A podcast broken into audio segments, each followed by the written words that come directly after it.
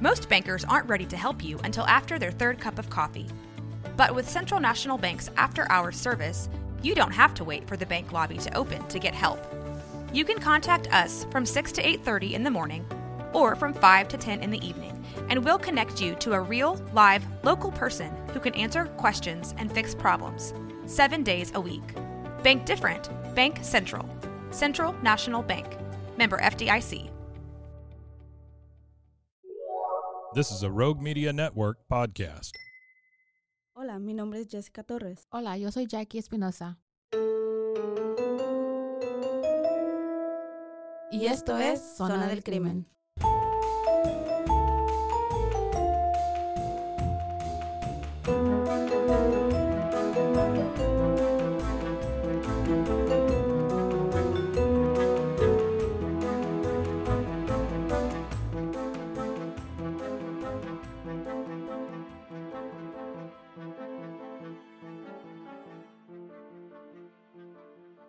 Bienvenidos a otro episodio de Zona del Crimen. Yo soy Jackie Espinosa. Y yo soy Jessica Torres. ¿Cómo has estado? Muy bien, muy, muy bien. ¿Estás lista para Ocupada, pero bien. fall? Ya quiero, ya. I'm ready. Yo no. Hoy se siente rico el weather. Hoy Como que ha sido el primer día que fresquecito. en la noche empieza, en las noches ya empieza a refrescar Ajá. y en el, en la mañana Está fresco. un poquito fresco. Y es, yo odio eso. Porque ya en la tarde hace calor. Decir, voy a salir con suéter en la mañana, luego me lo voy a tener que quitar. No quiero, no quiero. Pero sí, como que ya se empieza ahora sí a sentir Ya. ah, el, el, ¿cómo se dice? La vibra de, de fall, de spooky season, de... Estaba buscando la palabra en español y se me fue. ¿De qué? De la... Dímela de- en inglés, yo te traduzco. Ah, A ver, dime, ¿de, cuál, de qué estás tratando de querer decir? The fall season, Oh. pero en español. Otoño. Ya, Otoño. Oh, se- Ya se siente, la- se, me, se me va. Se, me va, se le está pegando lo gringo a Jessica. Ay, cálmate. Se le está olvidando el español. ¿Qué te pasa? ¿No me escuchaste cuándo fue en el otro episodio? Que me, no me acuerdo, me dice, me dice mi esposo, me dice Jorge, dice... Olvídalo. Sorry, go, go, go. que me dice, um, eh, dije, dije una palabra en, en- en inglés o algo así, me- y luego me dice, te entendí porque, porque yo te entiendo. Pero, Dice, pero se te salió el acento bien culero. pero lo dijiste bien culero. Hablando de la herencia hispana, de que Hablando de que estamos orgullosas de ser hispanas este y capítulo... que no se nos olvida Sí, el lenguaje. Que no.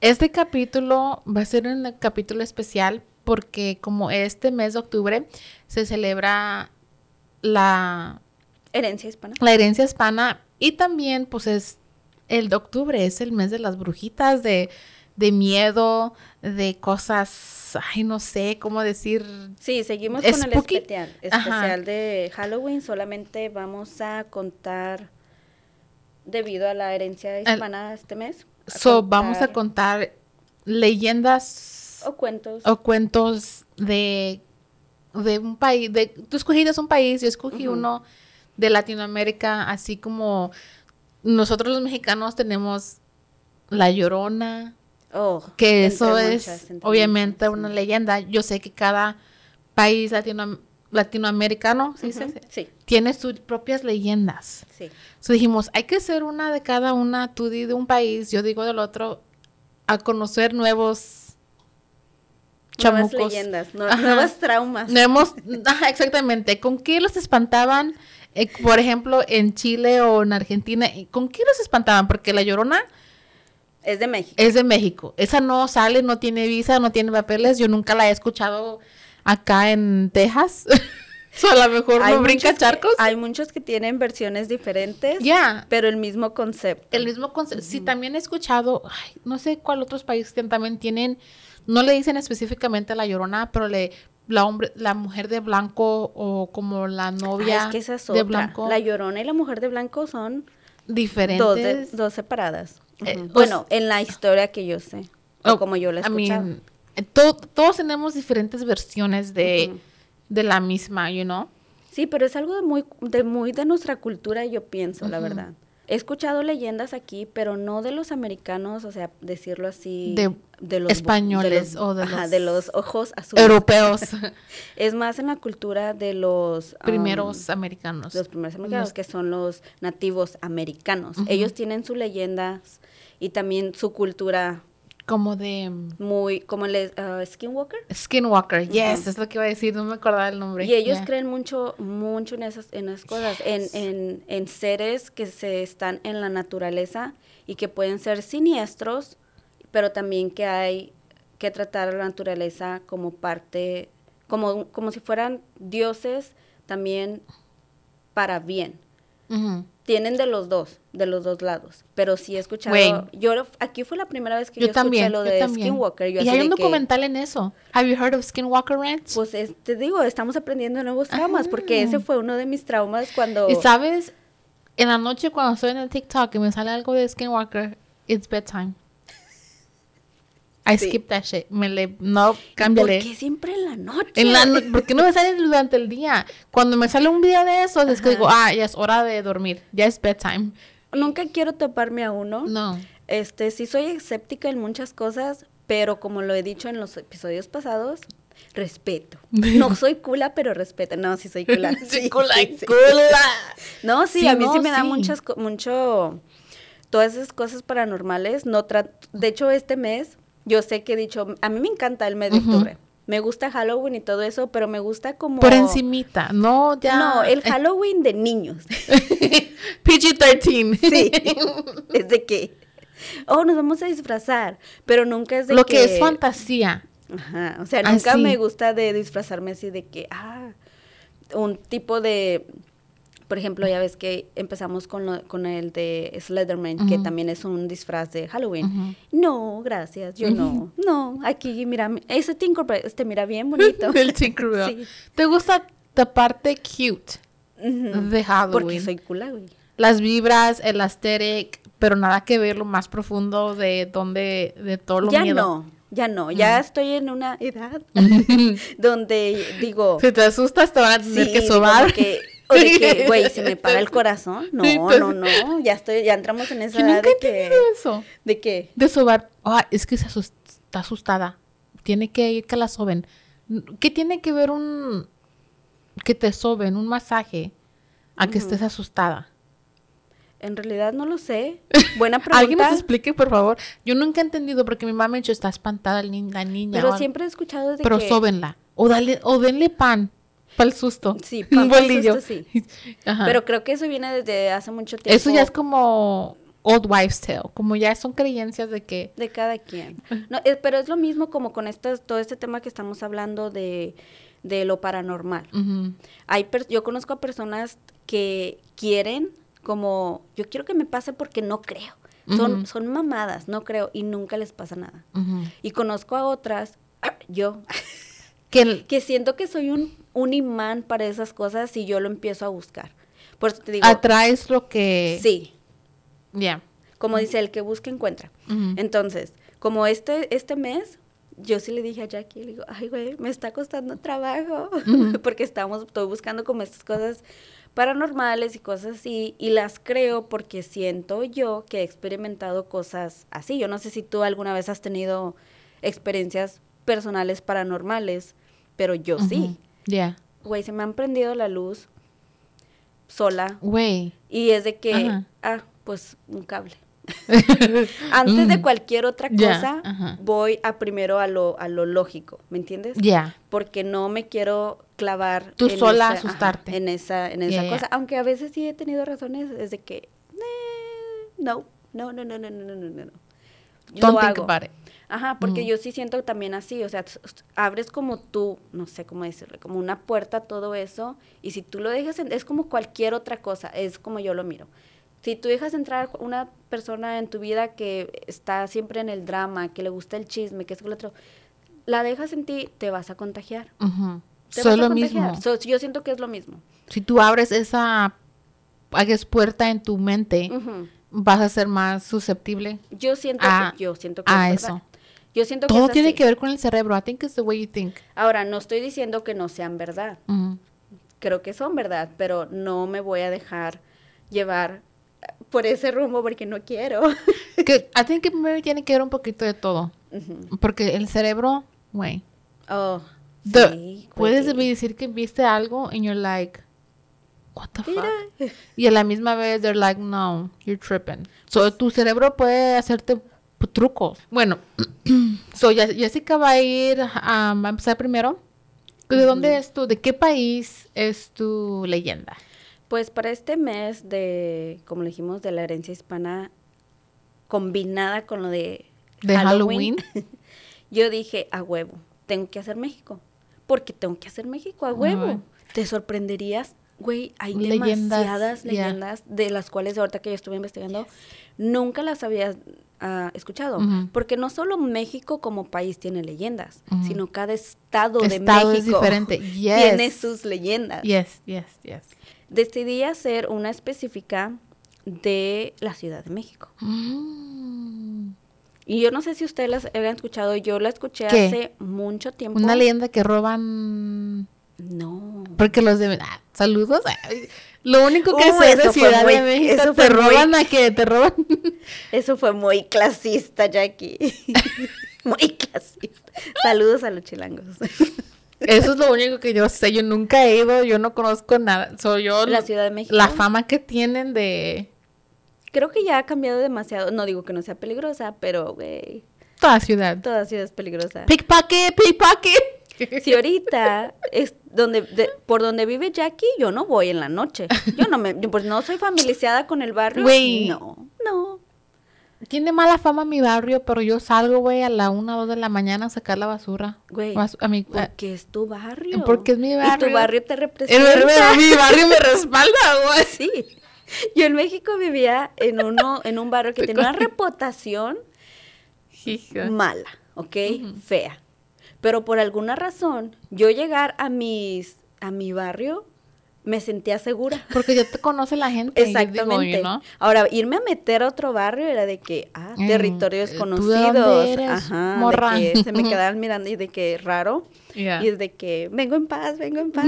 No, no, no. Mira, México para mí, la- específicamente, o sea, lo que es la Ciudad de México, de verdad para mí es, no sé, o sea, es un país, güey, que lo tiene todo. No le pide, pero, sorry, nada a ningún otro país. Por donde tú le veas, güey, su cultura, historia, verdaderamente nos asombra todo el tiempo. Y pues, como te diré, para empezar, la gastronomía mexicana.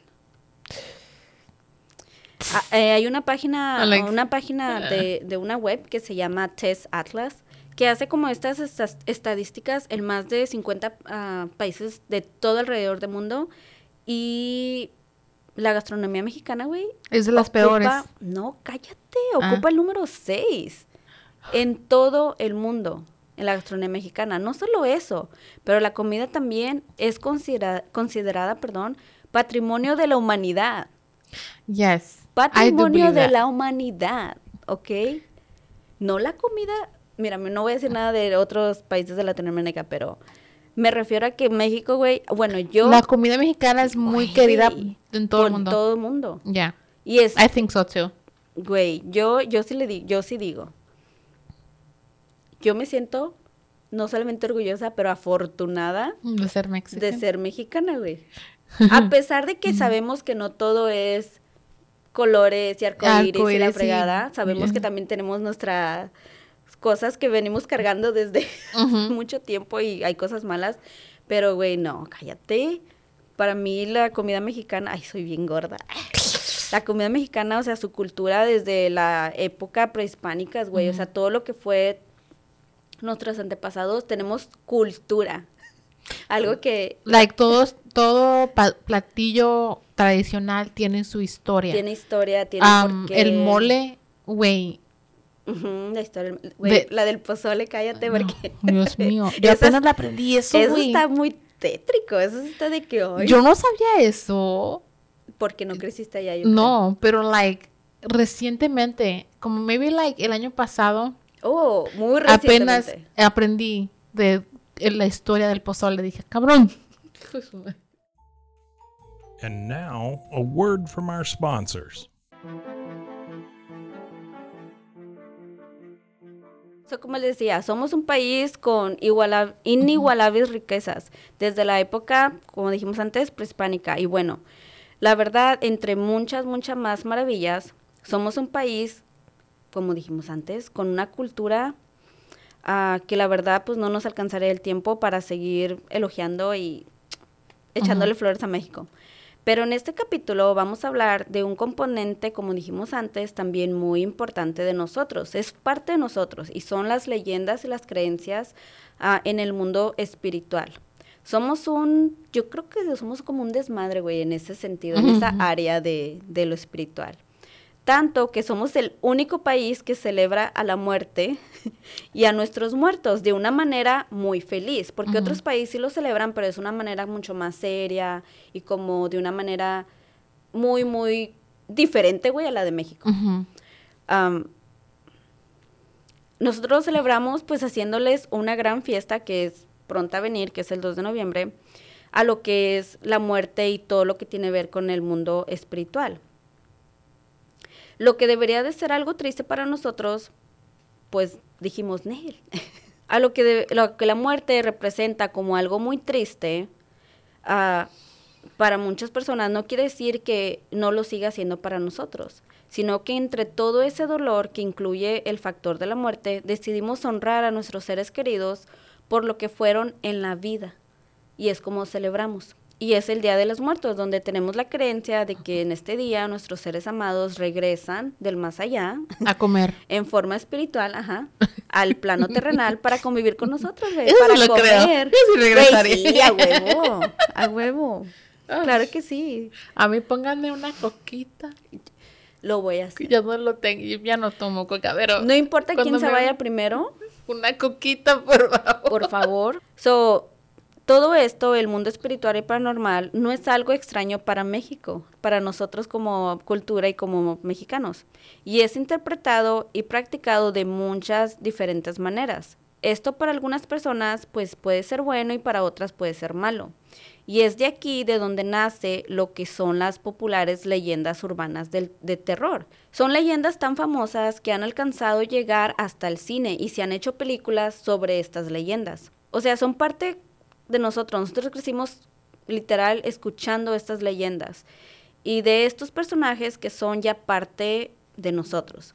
Y hoy les voy a presentar una de las tantas historias, leyendas que existen y se trata de uno de los lugares más macabros y aterradores de la Ciudad de México, por la historia y los hechos que acontecieron en este lugar.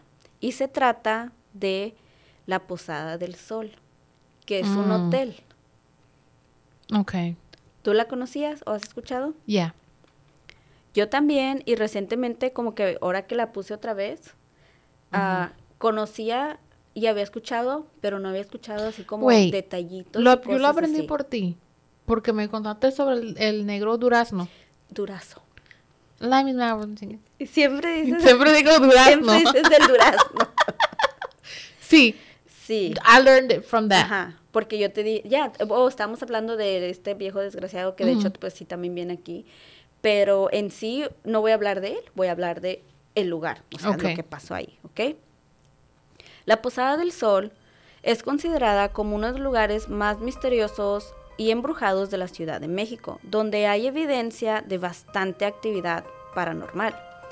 Un lugar que esconde infinidad de secretos y pareciera como si las almas de este lugar gritan desde adentro queriendo esclarecer un poco estos misterios. Más se dice que éstas se encuentran atrapadas y son almas en pena y en desgracia, porque nunca podrán salir de ahí y están atrapadas. La Posada del Sol es un hotel que fue creado en 1945 por el arquitecto Fernando Saldaña Galván, quien quería combinar, o se pensaba que quería hacerlo, su pasión por la arquite- arquitectura y su amor por el arte, haciendo que la Posada del Sol fuera realmente una hermosa obra arquitectónica. Cuenta con más de 500 habitaciones, un teatro enorme, salones de reuniones, un comedor grandísimo y hermoso y lo que se dice un jardín de ensueño. Wait, dijiste que este es un hotel. Es un hotel. Ok, ok. Es un hotel y de hecho está en una parte, está como casi en el centro de la Ciudad de México. Y se mira, si tú vas a Google Maps y lo miras, güey, se mira como que, y dos en velón. Como que no debería de estar ahí. Muy en, muy en medio de toda la ciudad. Exactamente, se quedó como que atrapado en su época.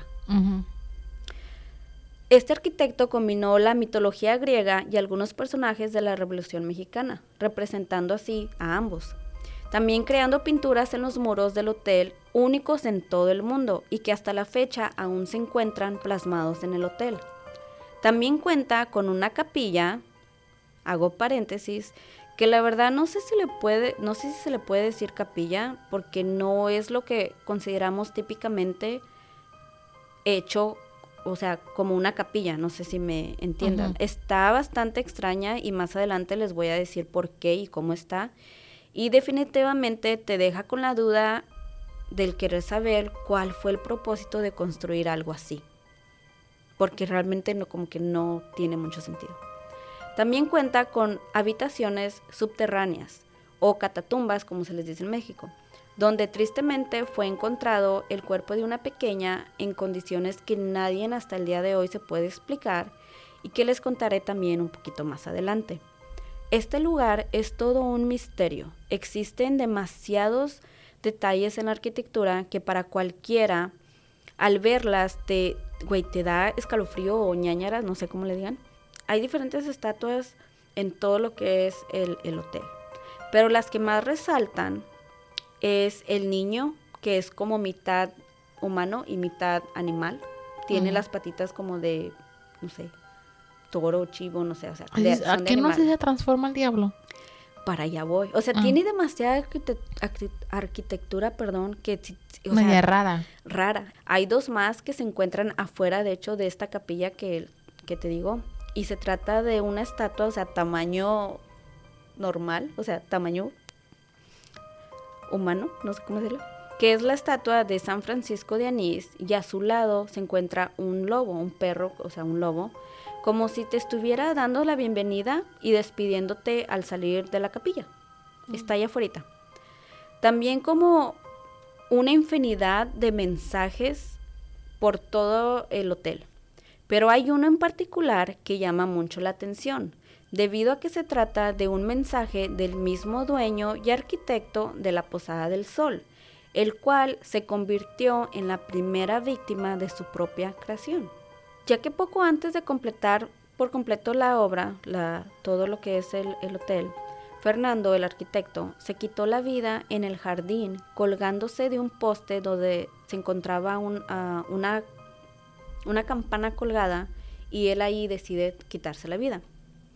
Esta también está casi enfrentito de la capilla. Y el mensaje llama mucho la atención porque aunque fue puesto al comienzo de, de la obra, fue como si Fernando supiera que no iba a ver su hotel terminado y como si quisiera dejar un mensaje a alguno o algunos como enemigos. Les voy a leer lo que dice de voladita.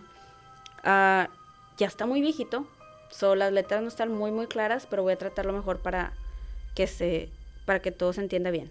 El mensaje dice así: Declaro sin fatuidad considerando las adversas circunstancias durante la ejecución de la Posada del Sol, que habrá pocos hombres capaces de proyectarla, construirla y terminarla.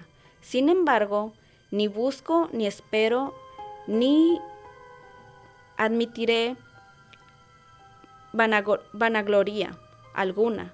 Solo recomiendo a quien le plazca que se justiprece justiprecie a los aba...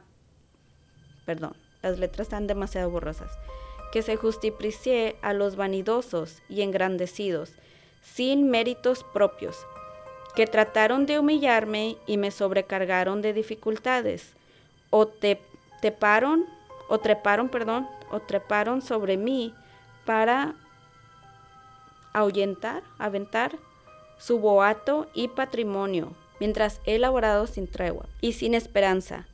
Tiempo, tiempo hablará, y luego dice una palabra en otro idioma, Ciudadanos del mundo, el respeto al trabajo es la finalidad ah, de toda revolución. Francisco, y luego son sus, iniciales, y luego febrero 22 de 1945, que fue cuando él empezó la obra. Pero lo que dice en este mensaje llama mucho la atención porque da como a entender de que A los que me la hicieron. Ajá, de como que está dejando un mensaje y de que iba a haber muchas personas que iban a tratar como de terminar la obra o tomar parte de su obra o algo así. Es lo que más o menos se da como a entender.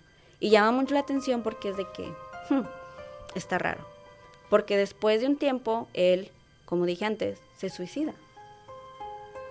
El hotel estuvo en función tan solo por ocho meses y después fue cerrado completamente. Durante el pasar de los años, esta construcción ha sido usada para diferentes ah, oficios en el esfuerzo ah, por mantenerlo pues en uso, porque es una obra grandísima. La construcción ha sido ligada con muchas cosas, no solo lo paranormal, lo que tú ahorita decías del negro durazo. Fue vinculada con la política, que fue un jefe de policía de la Ciudad de México que sobrepasó todos los límites. La palabra injusticia, güey, le quedaba corta. Durante su legado hizo una infinidad de eh, extorsiones a civiles, más específicamente a estudiantes, que en ese momento se levantaron en protesta y hubo muchos testigos que aseguran ver camionetas de la policía llegar al hotel donde los estudiantes eran torturados cruelmente por, por órdenes de Durazo. De Durazo. Yo iba a decir Durazno. Durazno. Ah, eran torturados antes de morir. Vecinos y transeúntes fueron testigos de los gritos de dolor y agonía de los muchachos, estudiantes que fallecieron en ese lugar. En las habitaciones subterráneas se encontraron varias habitaciones con lo que parecía una doble pared, o sea, como que estaban huecas. Y tenían solamente un pequeño espacio entre ellas, donde se encontraron restos humanos. Se supo que uno de los métodos favoritos de este monstruo era encerrar entre las paredes am, a los estudiantes para que se sofocaran lentamente y él los disfrutaba y ellos así pues morían. Cabe mencionar que entre más gritaban por la desesperación, su final era más lento y más doloroso, más cruel. Este lugar tiene una energía realmente muy muy pesada. Cada vez que se ha abierto para ser utilizado por el gobierno, termina volviéndose a cerrar porque llegan a pasar infinidades de accidentes y más pérdidas de vida. Y simplemente llega al punto donde las personas no quieren ya ingresar al lugar, realmente sí le tienen miedo. Ya que muchos de ellos aseguran haber visto al mismísimo Fernando, al arquitecto, así como escuchan los gritos de lamento de los estudiantes. Pero la que más es recordada es la tragedia de la niña que encontraron también las habitaciones subterráneas, las que les dije en un principio. El gobierno decide abrir una vez más las puertas de la Posada del Sol como oficinas también para el gobierno. Y gracias a que tenían demasiado espacio, ofrecían también guardería para los empleados que tuvieran hijos y no tuvieran dónde dejarlos. Había un matrimonio, ellos trabajaban ahí mismo juntos, trabajaban en, las oficinas. Y un día, pues al final de su trabajo, de su, cor- de su jornada, como era costumbre, pasaban y recogían a la, a la niña. Era una niña pequeña de entre los 3 y 4 años de edad. Y que aparentemente las personas que estaban cuidando no se percataron de que la niña se había extraviado, no estaba. Hasta que sus papás fueron a, buscarla. Después de varias horas de búsqueda y de desesperación por no encontrar a la niña, su cuerpo finalmente fue encontrado en una de las habitaciones subterráneas de una manera realmente escalofriante y que hasta a mí se me enchina la piel nada más pensarlo y decirlo. Se encontraron a la niña, mas esta no tenía líquidos en su cuerpo. O sea, se encontró solamente la piel escurrieron. y los huesitos de la niña.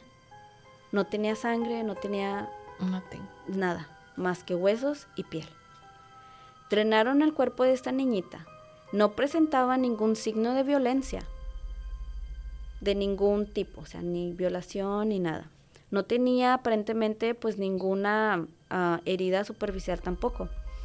Esto fue completamente un escándalo en su momento y del cual de hecho no hay mucha información, pero tampoco nos extraña porque era muy obvio que habían tratado de tapar una y otra vez los eventos que pasaban en este hotel, porque no era conveniente para ellos. La muerte de la niña fue la gota que derramó el vaso, por decirlo así, y la Posada del Sol cerró sus puertas permanentemente al público. La muerte de la niña impactó tanto a la comunidad porque nadie se podía explicar cómo habían podido drenar la sangre y todo líquido del cuerpo de esta niñita. O sea, ¿quién lo había hecho? La pregunta del millón era ¿por qué? ¿Para qué? ¿Con qué propósito? ¿Quién se atrevería a hacer algo así? Creo que no hay que ser creyentes de lo paranormal o del mundo espiritual para reconocer que esto fue un acto diabólico, güey. Un sacrificio. Suena por ahí, por ahí va las cosas. Fue maldad pura y fue una muerte horrible. A raíz de esto empezaron a investigar un poquito más sobre la Posada del Sol y todo, o sea, desde un principio. Y todas las cosas que realmente habían pasado ahí empezaron a salir a la luz. Para la mayoría del público habían sido ocultas, como si vivías en otro estado o simplemente no estabas familiarizado con esa área expensionando todo lo que era el hotel,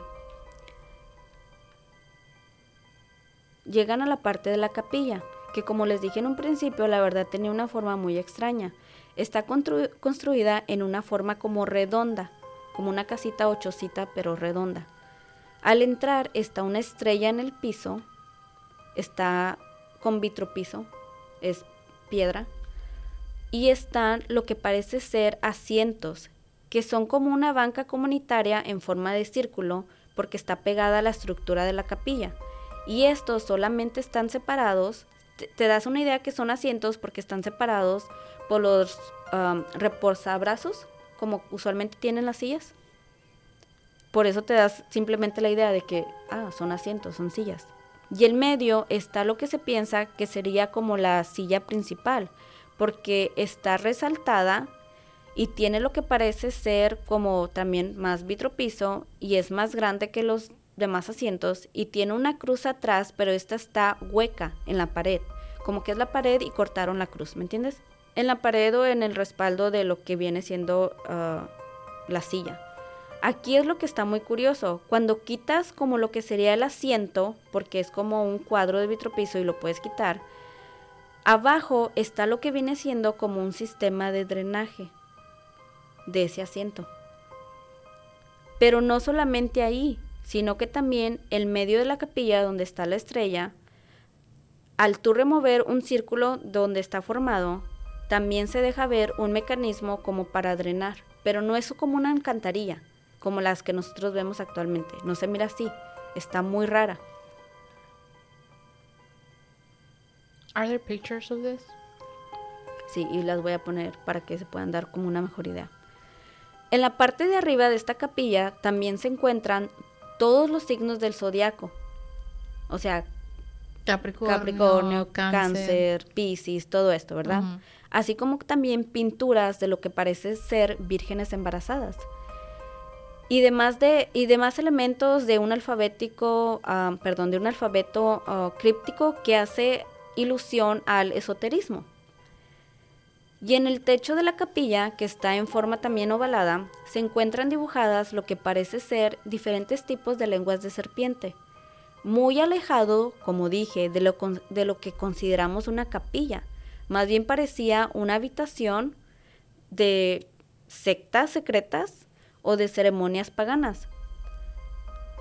Verla da todo menos paz, que usualmente es lo que una iglesia, una capilla, pues te transmite.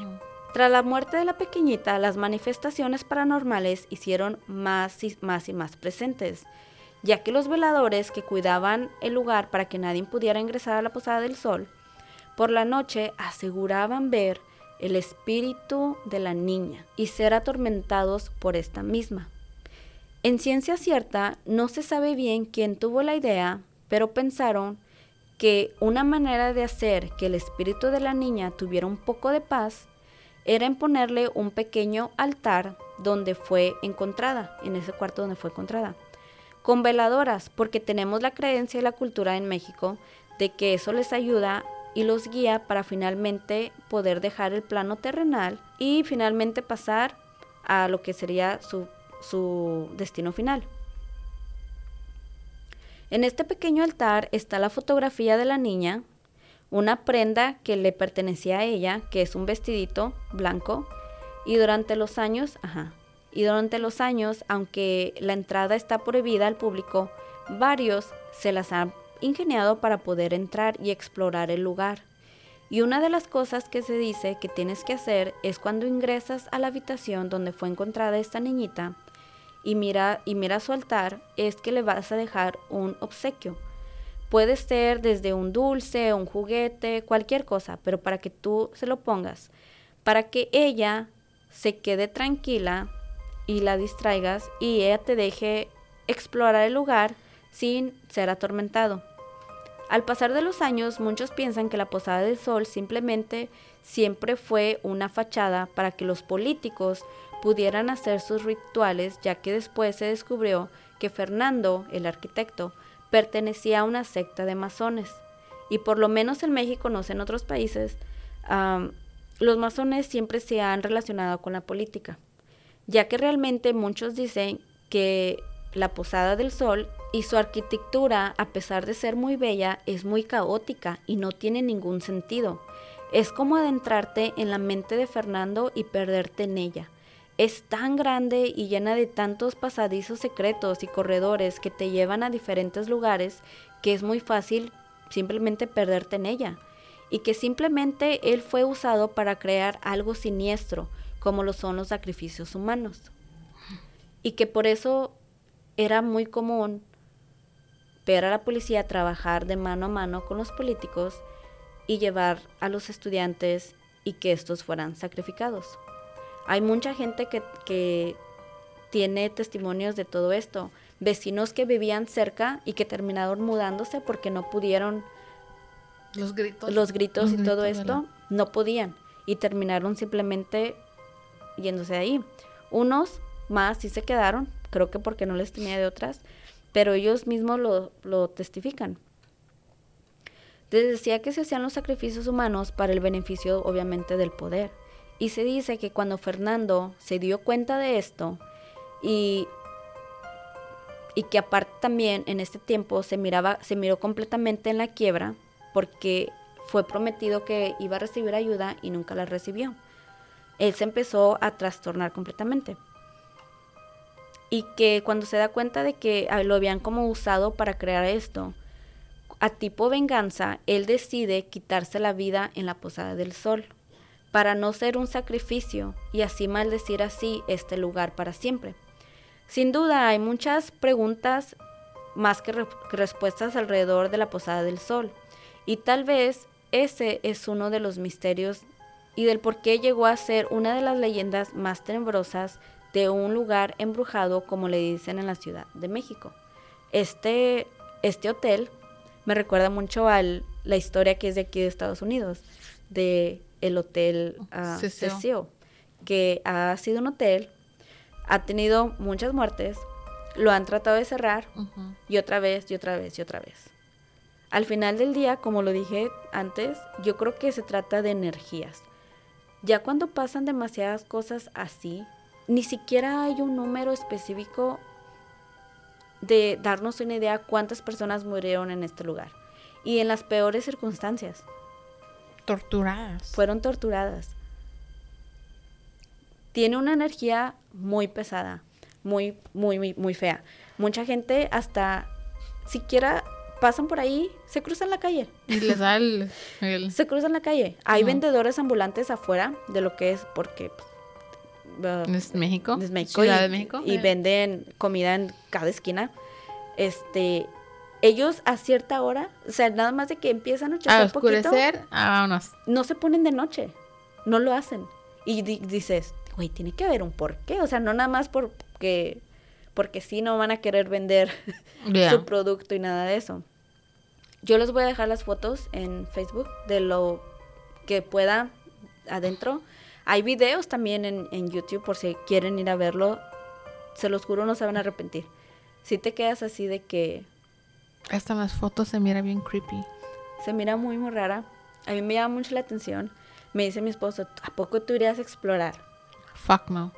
Soy cula, güey, pero me llama mucho la atención. Mucho la atención. Es de estos lugares de que los miras una vez y como que te tienen un cierto encanto, medio tétrico, pero es, en- es un cierto encanto. Pero simplemente el saber de las cosas que han pasado ahí, por respeto, no lo haría. Si a- a- la última plática fue que se, que se quería abrir para hacerlo una universidad en el 2021, pero hasta ahorita no se ha hecho nada.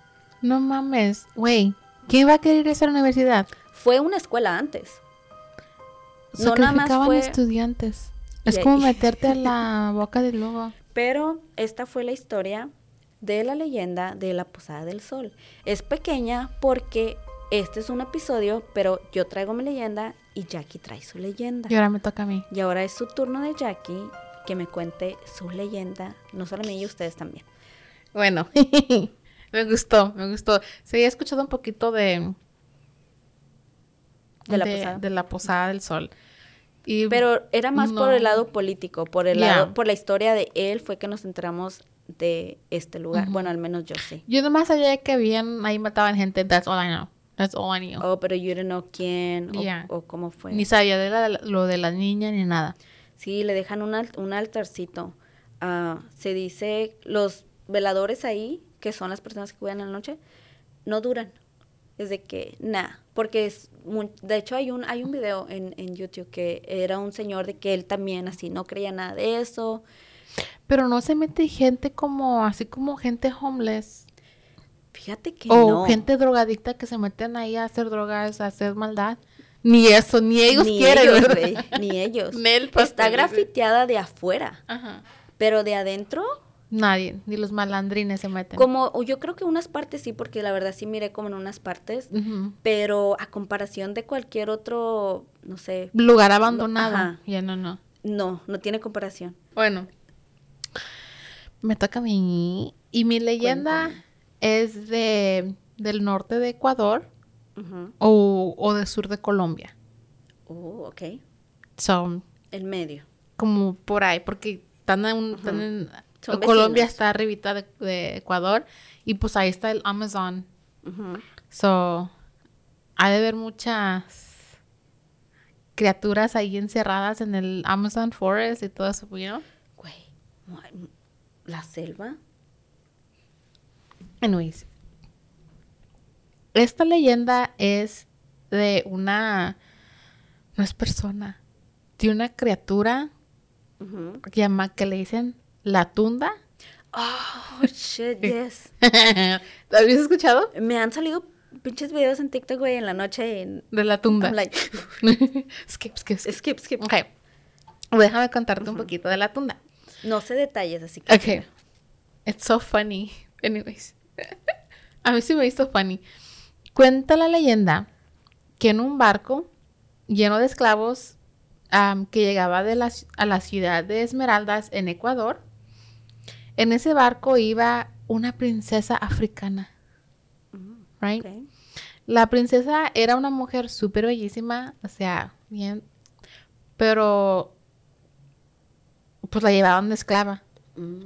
Pero ella dijo, maldita pobreza, yo no nací para ser esclava, yo soy una princesa el pastel, right?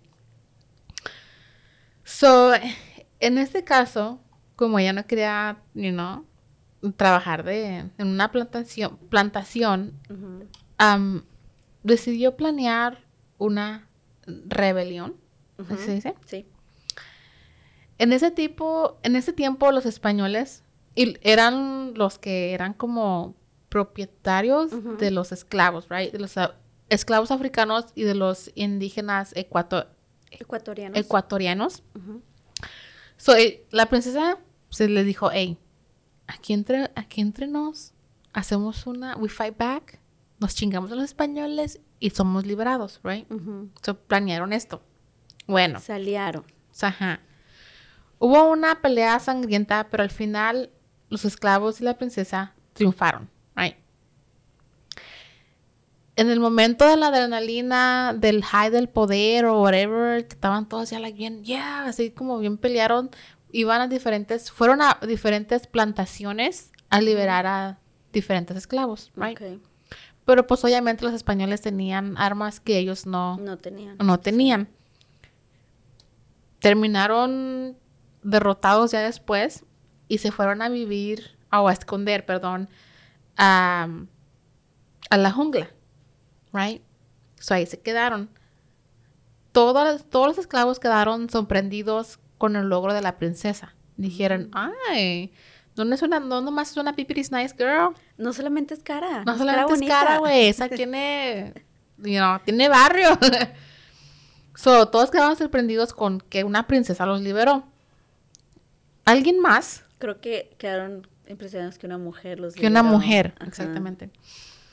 Alguien más que quedó sorprendido fue el mismito Lucifer, el Mm. diablo, Mm. right?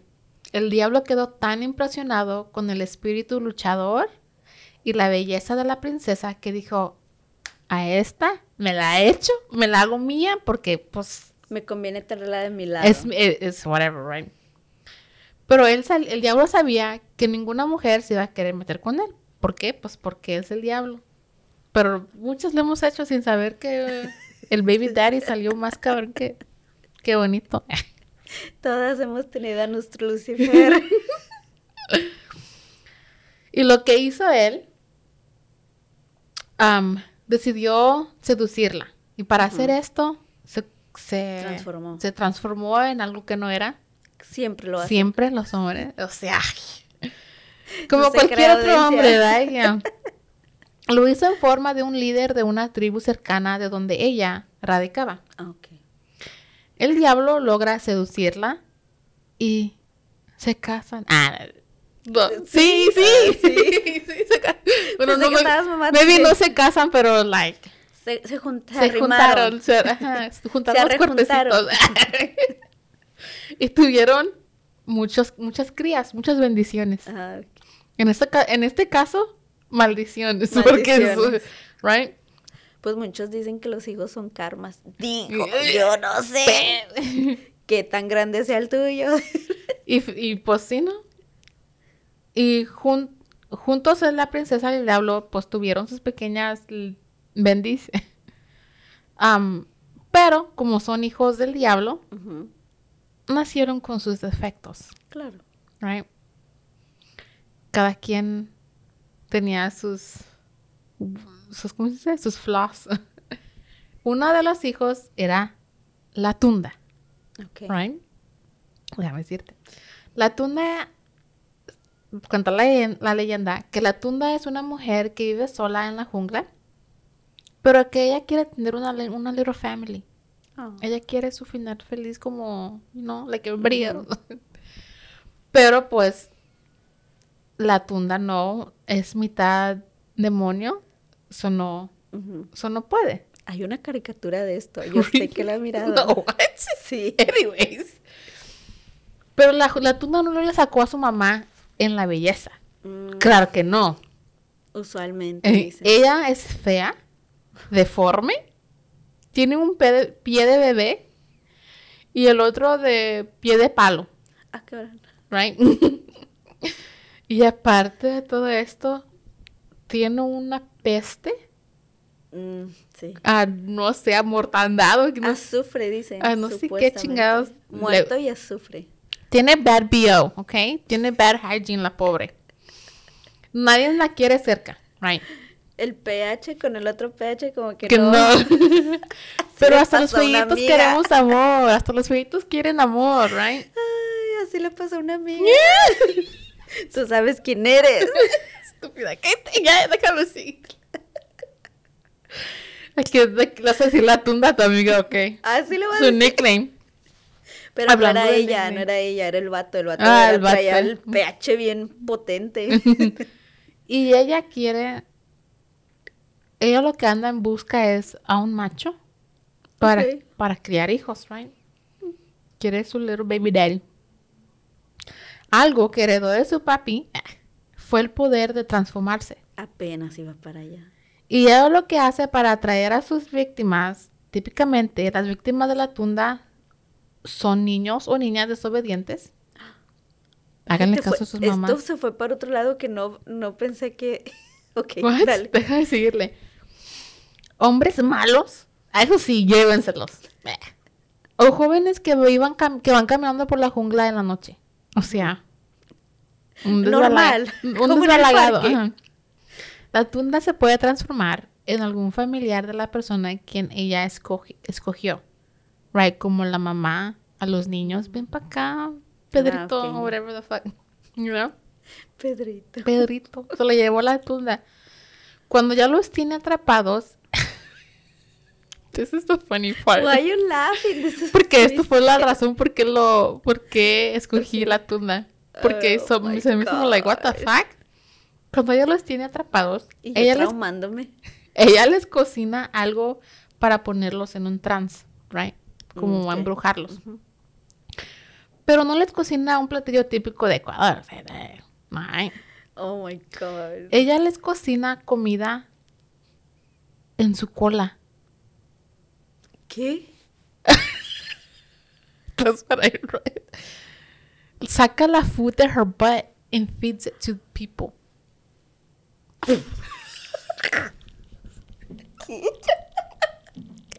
De aquí sale el agua del calzón. Ah, no sé, no sé. Probablemente de ahí viene la leyenda. De que te dieron agua de calzón porque estás bien pinche embobado con esa vieja. Así, ajá.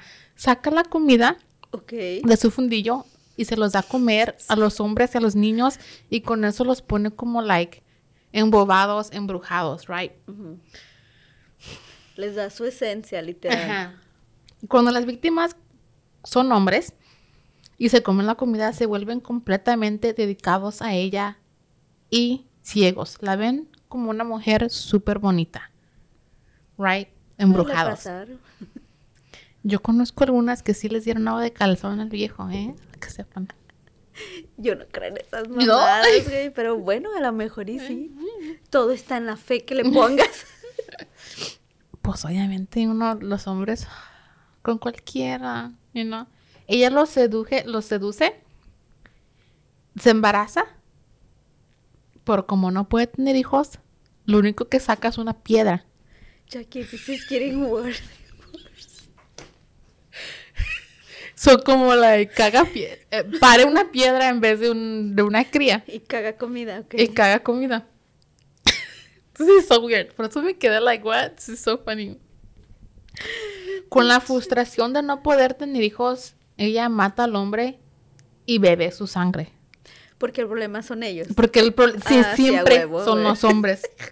Ellos son todo el problema. Pobrecita, lo único que quiere Ay, tener es un- una cría y pone piedra. Ok. Para reemplazar a sus rockets, a sus kid rocks, No, no. ella va al río y escoge al niño con los dientes de silver teeth. Con los The bad ones. the bad ones. Ella va y escoge al pinche Brian chiquito. Al más castroso al más que cabrón. encuentre. Que no, haga, que no le hace caso a la mamá. Ajá. Toma la forma de la mamá y los se Oh. los lleva a la jungla. Aquí les hace lo mismo, la misma comida, la misma platillo, De culo. platillo, you know, típico de ella, right?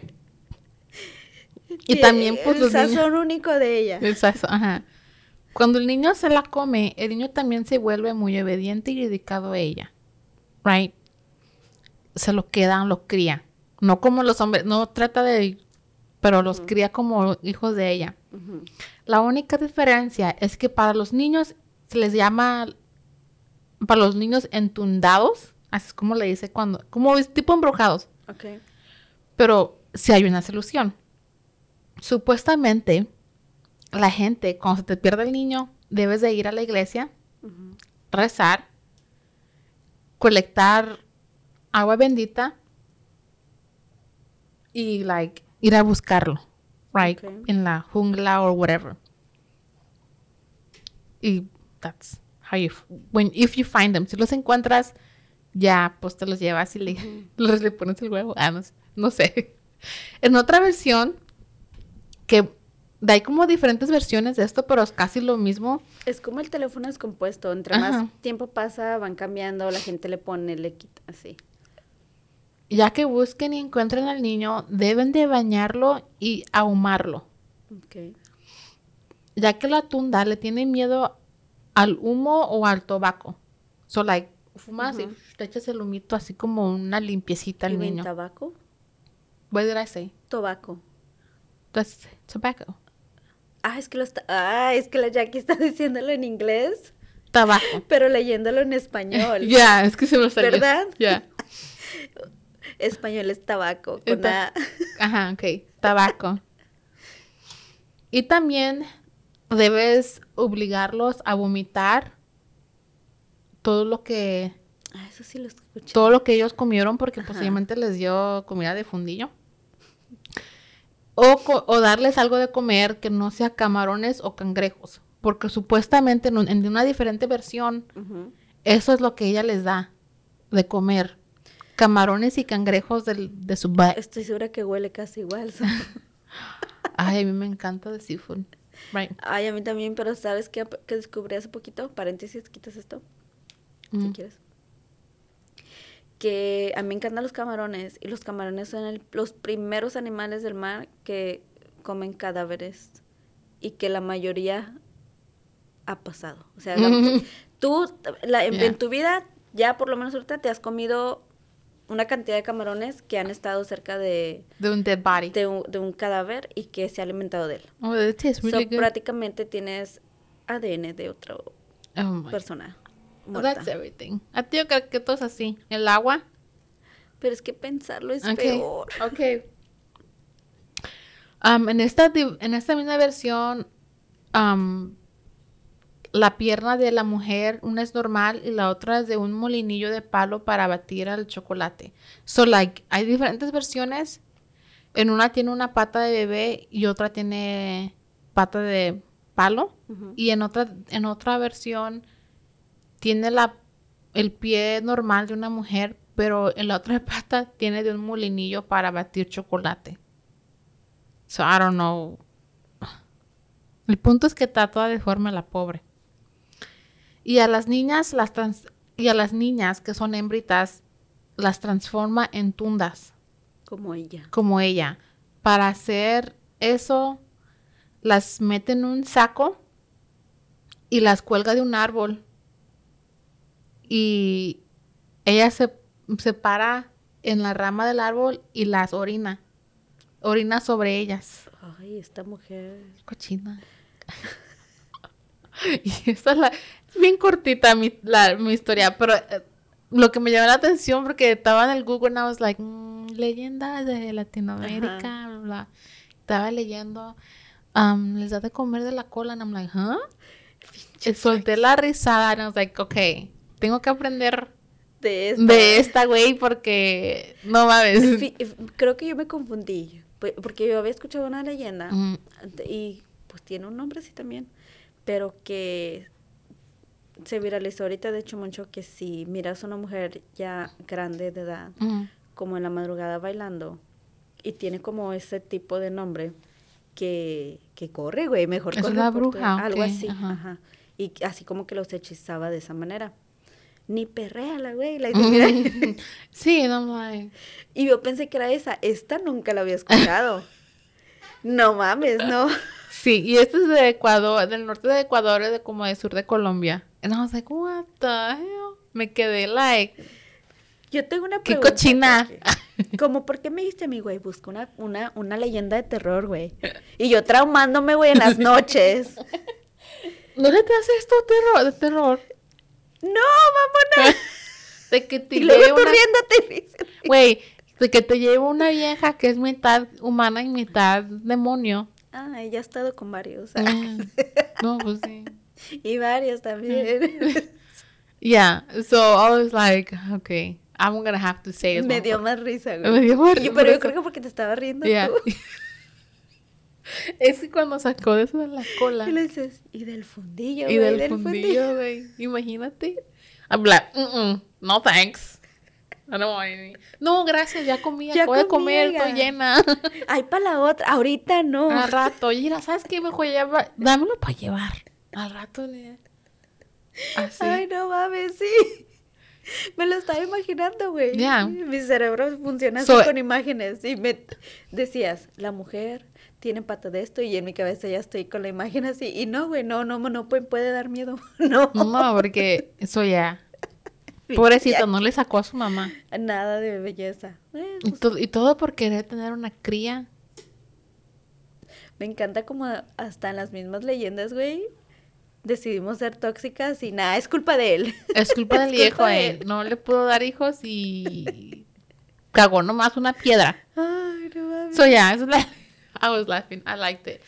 Lo bueno que lo puedo usar como para asustar a mi niño, ¿no? Apenas te voy a decir eso, güey.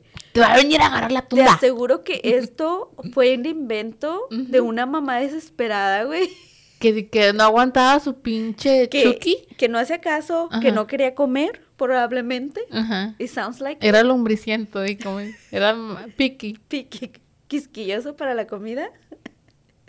Y dijo, ¿sabes qué? Me voy a la inventar, sí, a huevo, me voy a inventar Y te va a dar de comer de su cola. ¿Quieres comida de cola? Hay muchos niños de África que quisieran. Y no, ya, güey, ya lo estoy escuchando. Ay, Yeah. no, that was, güey, that Yeah. was funny. That was funny. Pero me sirvió porque ya, ya yo sí me, me soy culo, güey, me paniqué. Y ahorita que ya está más o menos de noche. Ya está bajando un poquito. Ya está oscurecido. Porque ya oscurece más temprano ahorita. Sí. Apenas son más o menos cuando Las estamos seis. grabando como las seis. Ah, son las siete, güey. Pero ya está oscureciendo y, y, y estar como que en este edificio de las altas horas de la noche como que yo sí culeo. Ya sí. Bueno, pues hay que despedirnos para no salir tan tarde de aquí. Esperamos que les haya gustado. Si tienen a ustedes alguna leyenda que nos quisieran compartir, no duden de dejar el mensaje para conocerla si son de otros países de Latinoamérica. Y felices fiestas, felice, feliz mes de cultura de herencia De herencia hispana. hispana, perdón. Y gracias por seguir acompañándonos, por seguir con nosotras y por seguir escuchándonos. Estamos en cualquier plataforma favorita de ustedes, Spotify, Apple, Ujú. Apple um, Podcast. Podcast. Este, Síganos en Facebook, en Instagram. No se olviden de darles un like. Comparten este episodio con un amigo y digan, mira, mira estas güeyes. Con- Era de terror. y era de terror. Y salieron risa y risa. Ay, te mamaste, te mamaste. no, y, y vamos, y regresamos para la otra, para el otro lunes con historias. Con lo que es la última. con no, los- faltan dos más para Faltan este mes, dos. ¿verdad? Ajá. Sí. So, regresamos con historias spookies por el mes de octubre. Si tienen alguna sugerencia, también puede dejarla. ¿ok? Esto fue Zona del Crimen. Yo soy Jessica Torres. Y yo soy Jackie Espinosa. Que tengan un buen día. Adiós. Hasta la próxima.